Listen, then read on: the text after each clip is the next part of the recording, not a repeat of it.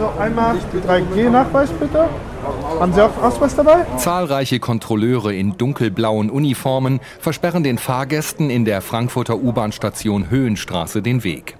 Bevor sie zur U-Bahn hinunter oder die Station nach der Fahrt verlassen können, müssen sie entweder einen negativen Corona-Test oder einen Impf- oder Genesenen-Nachweis vorzeigen.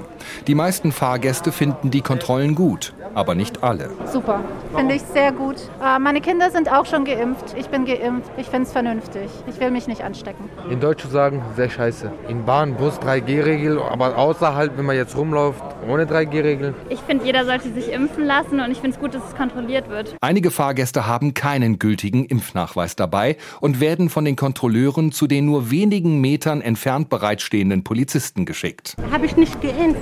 Ich wusste nicht. Mein Problem ist, meine Mutter ist als Besuch hier und die Geräte, was die haben hier, so den Impf- und Pass zu lesen von Südamerika, kann die Geräte nicht lesen. 100 Euro kostet es, wenn jemand ohne 3G-Nachweis mit dem Bus oder der Bahn fährt und erwischt wird.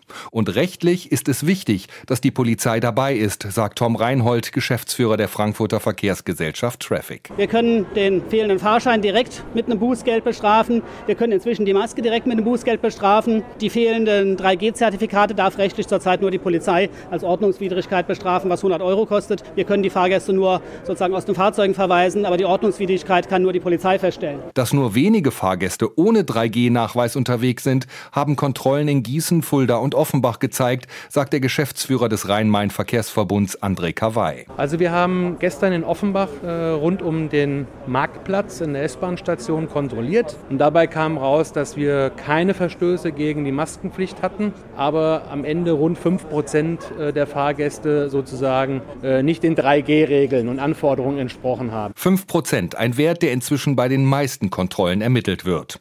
Doch diese 5 Prozent werden immer häufiger aggressiv, sagt Kontrolleur Alexander Paulsen. Sowohl verbal als auch körperlich. Vor allem, wenn die Polizei nicht dabei ist. Ja, hatte ich letzte Woche genügend gehabt. Es hat zugenommen. Corona ist ein großer ausschlaggebender Punkt. Bei den Kontrollen in der U-Bahn-Station Höhenstraße reizen die Polizisten ihren Ermessensspielraum aus, sagt Sprecher Thorsten Englert. Ähm, eben wurde ein schönes Beispiel genannt, wo ähm, die Polizei auf das Erbringen eines Nachweises dann auch noch mal gewartet hat. Und solange dann dieser Nachweis im äh, Nachhinein erbracht wird, ist das für uns okay.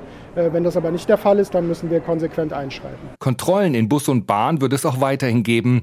Allerdings sind diese nur stichprobenartig möglich, sagt André Kawai vom RMV. Es ist ja vollkommen klar, Sie können ja auch nicht hinter jedes Verkehrsschild einen Verkehrspolizisten stellen. Das ist ja genau das gleiche Spiel.